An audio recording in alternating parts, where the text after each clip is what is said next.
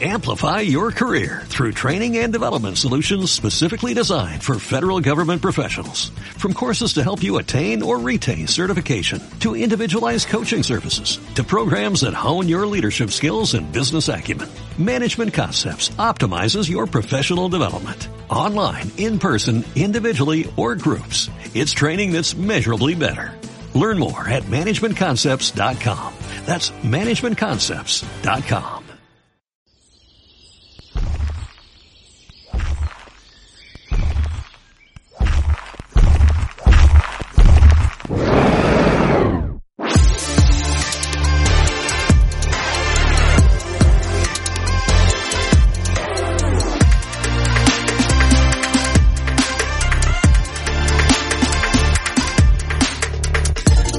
Hey, ¿qué pasa, Dino Ranker? Volvemos con un episodio en el podcast de Dino Rank y esta vez el patrocinio de nuestros amigos de Rayola Networks lo pasamos desde el podcast de Guerreros del SEO hacia el podcast de Dino Rank, que es el que vamos a tener más activo a partir de ahora, ¿vale?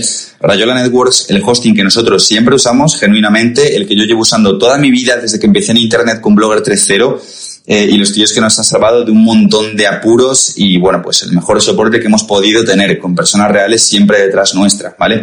De hecho, eh, Blogger 3.0 es un blog que por su visibilidad dentro de un sector tan delicado, complicado como puede ser a veces el sector SEO, es un blog muy atacado y Rayola siempre nos ayuda, nos defiende, nos protege y está ahí para cuando les necesitamos. Desde aquí recomendamos el hosting SSD inicial, base, si estás comenzando a crear webs, a crear tus primeros nichos, y bueno, pues nada más, ¿vale?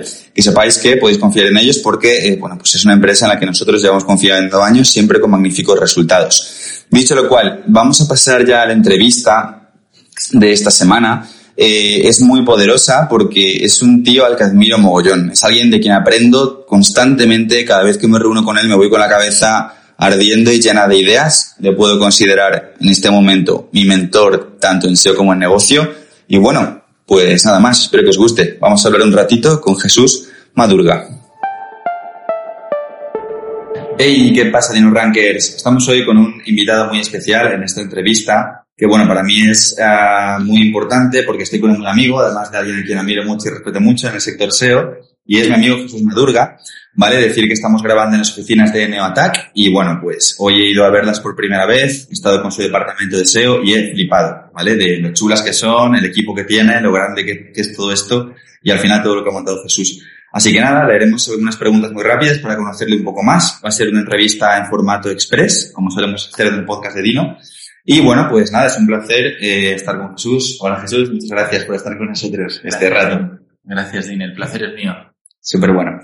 Vale, pues nada, voy a preguntarte en primer lugar, como te decía antes, ¿no? Por tu trayectoria. Hoy estoy aquí en las oficinas de NeoAttack contigo eh, y la verdad es que me ha impresionado mucho. Nosotros con Blogger 3.0 tenemos unas oficinas modestas, pequeñitas. Eh, ahora mismo con el tema de, de, la famosa pandemia y demás somos mucho, muchos más pocos, digamos, muchos menos en Madrid. Uh, toda la gente que sois aquí, todo el nivel de, gente que hay implicada, eh, ¿cómo se monta todo esto? ¿Cómo has creado New Attack? Eh, una pregunta muy amplia y abstracta a la vez, ¿no? ¿Cómo gestionas este equipo? No sé, ¿te sientes orgulloso cuando ves todo este imperio, todas estas oficinas, toda esta gente con talento? ¿Cómo es la experiencia, tío?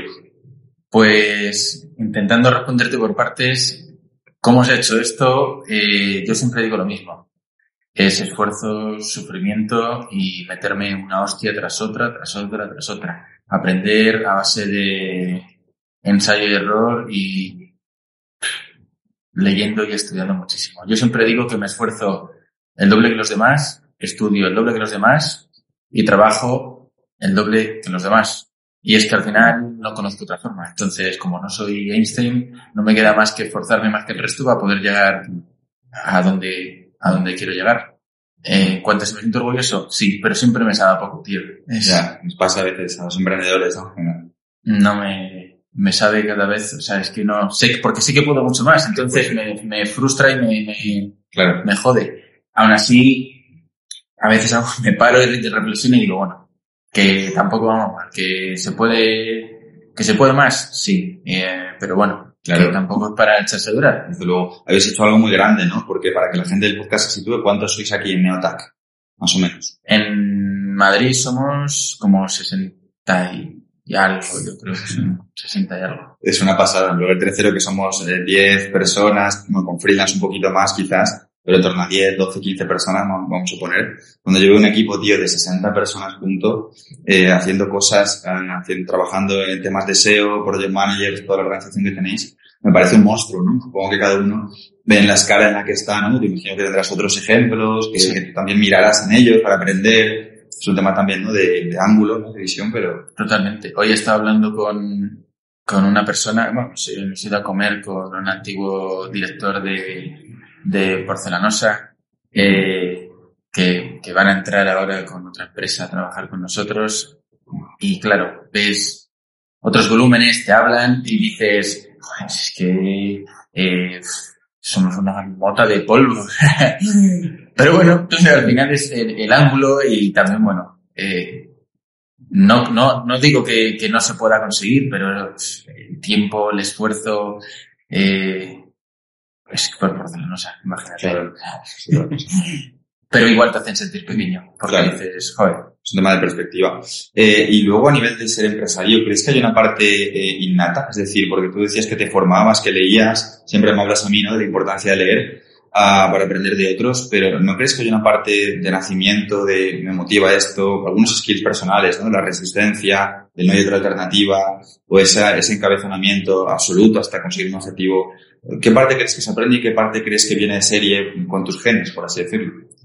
A ver, yo creo que depende del tipo de empresario y de a dónde eh, pretendas llegar con el tema del emprendimiento. Hay gente que pretende emprender porque está más a gusto con su eh, autoempleo que otra cosa. Y hay otras personas que no, que lo que quieren es crecer y, y pues esa ambición y ese algo que tienes dentro que, que, te impide quedarte quieto y que nada más que quieres más y más. Y no, ya no es por el dinero, sino por la, autorrealización. Claro. Es por, por, pues en ese caso sí que necesitas ese gen a lo mejor para poder llegar a escalar a unos niveles, eh, pues no lo sé, por poner cifras, yo creo que o tienes mucha, mucha ambición o de los 3 millones así anuales de facturación no pasas, porque al final llegar hasta cierto nivel, más o menos se puede llegar, pero a partir de X puntos pues necesitas eh, sí, tener un poquito de sesión. Súper bueno, súper bueno.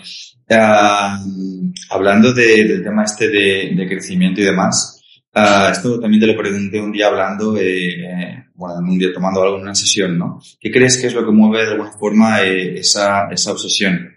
Uh, que nos mueve, que nos motiva, que hace que siempre todo parezca poco, que es un motor infinito de alguna forma, ¿no? Porque también implica dejar muchas cosas por el camino. O sea, imagino, ¿no? Porque al menos yo en mi caso lo he vivido así, tener una sesión tan grande, un proyecto grande, que deje un legado, que trascienda, que sea algo propio imperio digital, por así decirlo, eh, tiene un coste muy alto. O sea, hay que pagarlo, ese es un ticket alto pagar, y, y eso pues requiere un sacrificio y requiere dejar otras cosas, porque eso es muy grande y ocupa sitio. No sé uh, cómo lo, lo, has vivido tú en ese sentido, qué nos mueve y si es caro el precio pagar. A ver, el precio es mm, tan caro como lejos quieras llegar. Cuanto más lejos quieras llegar, más alto es el precio a pagar. Y si puede llevar por delante relaciones de todo tipo, eh, con familia, con amigos y, y depende de, de, cómo cada uno se lo tome. Sí, sí, sí. Pero al final, sobre todo es eh, la, la, pasión por hacer algo superior a, a ti como persona, ¿no? Sí, es como quiero hacer algo que trascienda. Y es ese ánimo de, de hacer algo más, de no pasar por esta vida de puntillas, el que a lo mejor te lleva a hacer algo que lleva tanto esfuerzo y que, que, que quema, sí. quema tanto, ¿no? Sí, Porque sí. al final acabas cargándote, pues eso, como te digo. Todo el mundo, no conozco empresarios, de hecho, hoy con la persona con la que estaba hablando, también le decía, me dice, a mí el haber llegado y el haber hecho todo esto, vale. eh, me ha hecho perder relaciones, tener problemas con la familia, no sé qué, entonces... Eh... El coste pagar es caro, efectivamente. Yo también lo he vivido en mi escala, ¿no? Que no es, vamos a decir, tan grande como la que es a día de hoy en pero en mi escala también lo he vivido. Dejas cosas fuera a nivel de conciliación a veces con la vida en pareja también, tienes repercusiones. Es un tema que hay que gestionar y, bueno, con los años ganas experiencia, ¿no? Y vas sabiendo a lo mejor moverte mejor, pero es caro, es caro lo que tienes que, que pagar si quieres hacer algo grande en general es un tema mental para el que no todo el mundo está preparado, desde luego. Ah, luego también por hablar un poquito de, de, SEO, que a la gente le gusta, a la audiencia del podcast le gusta el SEO, ah, ¿qué nos puedes contar un poquito de cómo funcionáis vosotros? Porque bueno, yo he estado también hoy con, tu departamento de SEO, me ha gente muy inquieta, eh, muy dispuesta también a aprender y demás, y me enseñaba un poquito y me parecía muy interesante, ¿no? Cómo cuando entra un cliente, se le enseña cómo está la competencia, para que el cliente vea en qué punto está, de ahí cuánto puede invertir o hacia qué dirección llevarle. No sé si nos quieres contar un poco en este sentido cómo pues, tu departamento enfoca, que imagino que hay distintos tipos de clientes, distintas formas de enfocarlo, etc. Efectivamente. Hay distintas eh, marcas y según las distintas marcas se enfoca de una forma u otra porque tienen distintos fees. Entonces, no es lo mismo un cliente, eh, yo qué sé, que paga 2.000 euros al mes que uno que puede pagar 500. El enfoque no es el mismo y los procesos cambian. Es ahí el, cómo puedes conseguir crear procesos, distintos procesos para cada una de las tipologías de clientes y conseguir dentro de lo que es el SEO, que es imposible de automatizar todo, pero sí automatizar al máximo los procesos para conseguir ahorrar tiempo y dar al cliente un mayor número de resultados con el menor tiempo posible para que las horas que están pagando de tu tiempo cundan, al máximo. Efectivamente, por eso se tratan de automatizar los procesos y por eso hay procesos que a lo mejor pueden ser muy, muy, muy, muy, muy extensos, pero que con clientes con presupuestos más bajos se tratan de hacer más cortos para que eh, esas horas realmente le cundan. Y bueno, porque el proyecto, la envergadura del proyecto a lo mejor no lo requiere, claro. Sitios más pequeños. Efectivamente, sitios más pequeños, competencia a lo mejor no tan, no tan fuerte. Entonces, eh, todas las variables hacen que cada proceso, pues, vaya cambiando un poco. Pero sobre todo lo que tratamos es de crear procesos al final, si algo he aprendido con los años, es que crear procesos ahorra que las personas tengan que pararse a pensar demasiado. Cuanto más paran a pensar las personas, en algunos puntos es peor porque se pierde demasiado tiempo y, y dependes demasiado de las personas nivel individual, ¿no? a nivel, eh, efectivamente. Dependes de las personas y no es tan escalable porque ya no es exactamente lo mismo. Entonces, si cada proceso tiene su, su checklist, tiene sus pasos, tiene sus horas que dedicar en función de cada tipo de cliente, de lo que pagan, de las necesidades del que tiene, del punto de partida. Pues no es lo mismo un cliente que entra con mucho tráfico que otro que entra con un poco. A lo mejor si entra con mucho lo que hay que trabajar es, me lo invento, primero la conversión y a lo mejor si entra con un poco lo que necesita el cliente es ver que eso empieza a haber tráfico para poder confiar. Eh, Al final también estamos hablando que eh, nosotros hacemos una gran labor en que el cliente confíe en nosotros para que pueda estar el tiempo suficiente para ver resultados. Psicología, reporting. efectivamente. Porque ya no es solamente conseguir los resultados, que sabemos que lo vamos a conseguir, sino que el cliente, mes a mes hasta que llegan, este- vea y tenga la confianza en nosotros en que lo que estamos haciendo lleva a algún lado y funciona. Y eso es una labor que nos costó un montón darnos cuenta de ello y para eso están los informes que nosotros mandamos, para tratar de afianzar esa confianza con el cliente y y en las llamadas, llamadas, etcétera. Eso es un trabajo en sí mismo, tío. Yo recuerdo cuando nosotros en Blogger hicimos un experimento de hacer una pequeña agencia con servicios que el, día a día del cliente, el mimarlo, la comunicación, las reuniones, era una ciencia nueva que nosotros en ese momento lógicamente no conocíamos porque no veníamos del lado de los clientes, adicional a la ciencia del SEO, por así decirlo. O sea, era un trabajo nuevo.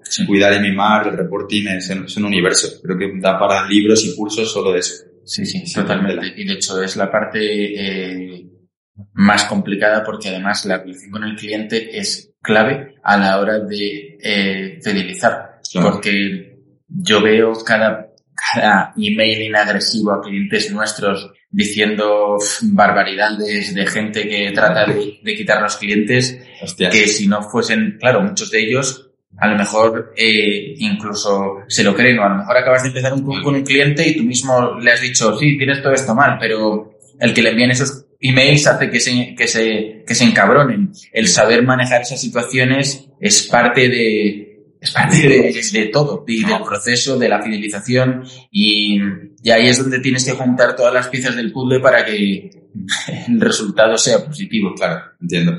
Bueno, en vuestro caso, en tu caso, por lo que me cuentas, cuando te pregunto por ser clientes, eh, todo lo piensas a nivel escala, lógicamente, porque efectivamente tenéis que aprender a escalar vosotros os movéis con volumen, no es como un freelance que tiene dos, tres clientitos, sino que tenéis que dar, idear esos sistemas que os permitan, pues, eh, hacerlo todo replicable, grande, a la vez medida cuando sea necesario, bueno, un poco toda esa mano izquierda, ¿no?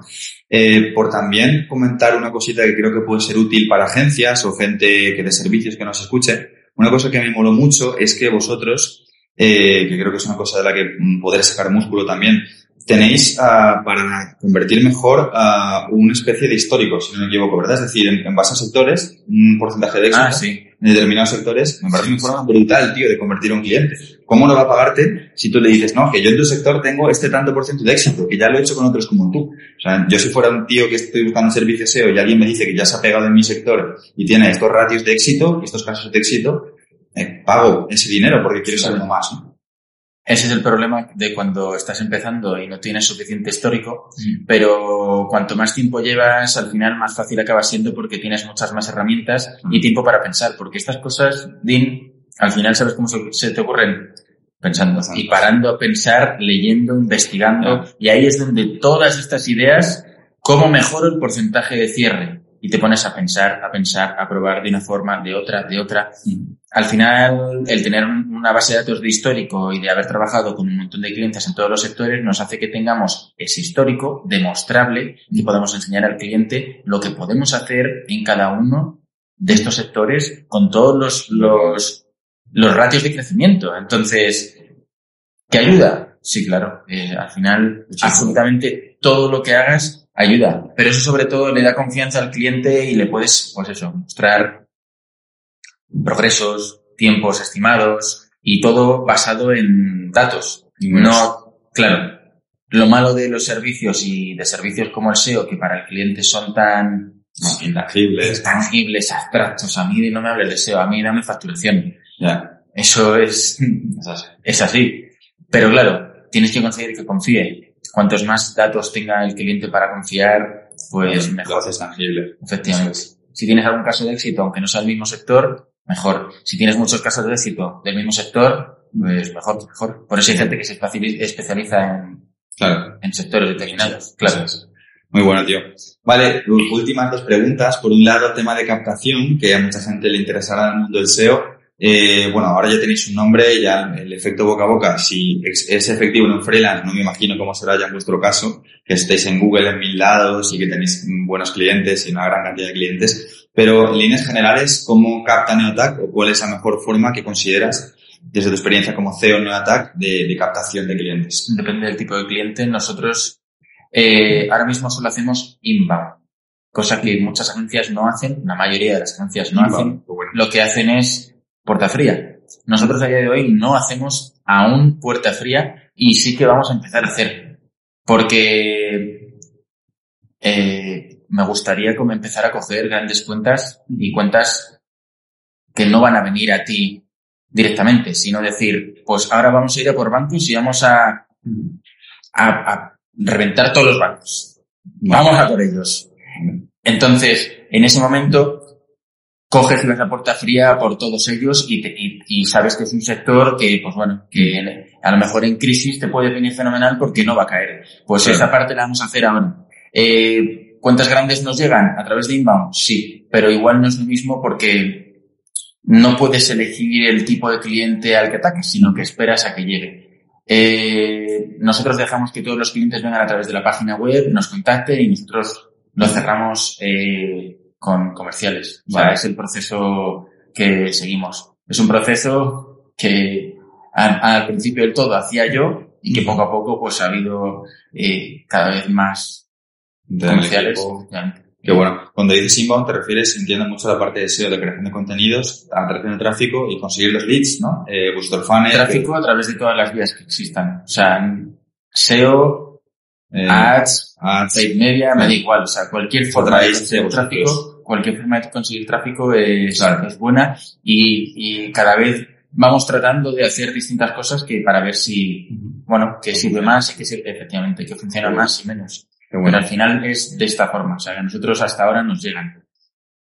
qué bueno. Bueno, tío, cuando dices, claro, inbound de cara a la audiencia que esté escuchándolos, porque hay gente que asocia el concepto del inbound marketing solo a la creación de contenidos. Claro, tú, te refieres a la atracción de tráfico hacia vosotros, ¿no? Este efecto imán de inbound, Sí. tráfico de pago, como dices tú, con social ads, eh, SEO, captáis muchos leads, al final, de esta forma.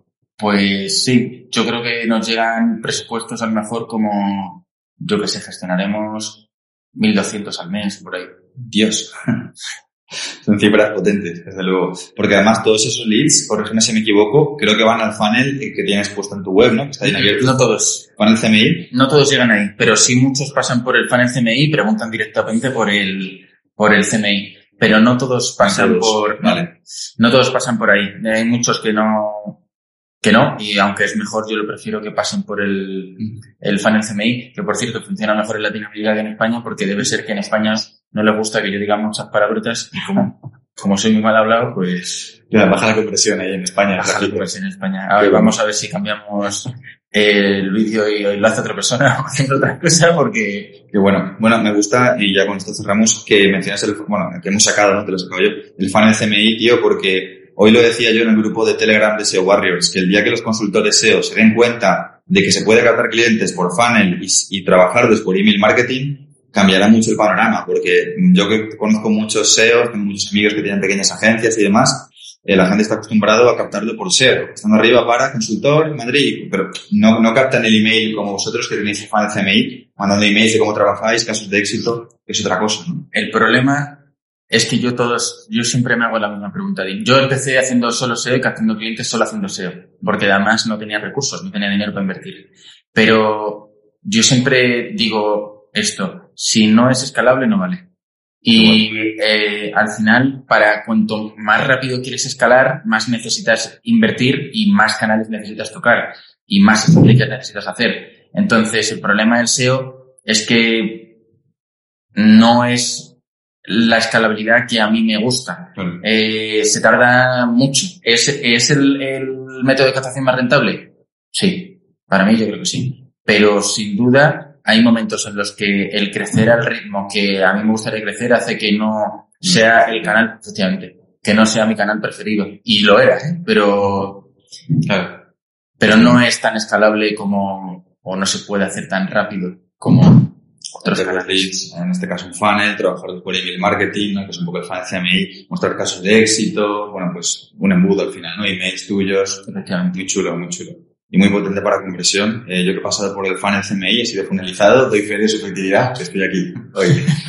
Eh, vale, perfecto. Pues nada, lo último ya cerrando. Eh, bueno, eh, Neotac ha probado DinoRank, os he dejado probar DinoRank también para que veáis cómo era y demás. Y bueno, si nos quieres decir un poco, pues, cómo lo has visto, cuándo has hablado de ella, o un poco tu opinión general, o qué consejillos o tips me podrías dar, y con esto ya lo dejamos aquí. No te puedo decir mi opinión porque yo personalmente no lo he usado, pero sí te puedo decir lo que me han dicho El equipo. el equipo, porque les he preguntado Sí, cierto que me pasaste de hecho algún email de ellos y tal. Efectivamente. Y la respuesta general de todos fue, es mucho más de lo que esperaba. Es bastante útil en muchísimos módulos que no hemos encontrado a lo mejor tanta utilidad en otros sitios, la parte, por ejemplo, de contenido, y me han dicho que Sí. estaba muy bien y que es muchísimo más de lo que ellos podían llegar a esperar, que no pensaban que ni que fuese a estar tan avanzada ni que fuese a ser tan útil. Y es más, Bueno. la están utilizando cuando nosotros, esto está muy feo decirlo, pero hemos tenido otras herramientas aquí gratis y no, no se han acostumbrado y no han empezado a usarlas. fuerte. Y las hemos tenido y no las han usado.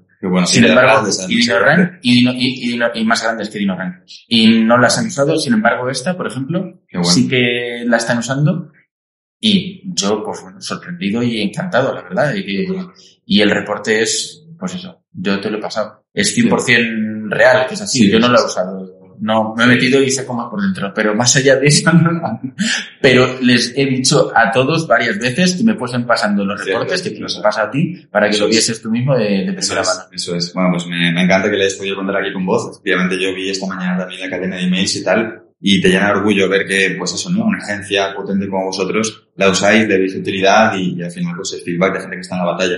Así que súper feliz. Vale, tío, pues lo vamos a dejar aquí. Eh, me ha encantado la entrevista, se me ha hecho corta. Bueno, ya lo sabes podría estar contigo dos días enteros hablando de deseo, de negocios y cosas así. Pero bueno, eh, nada, un placer estar aquí en una contigo, aprender de ti, que seas mi mentor en esta etapa de mi vida profesional, que es una cosa que me llena mucho. Y nada más, nos vemos pronto. Gracias a ti, por invitarme aquí al podcast. Vamos hablando.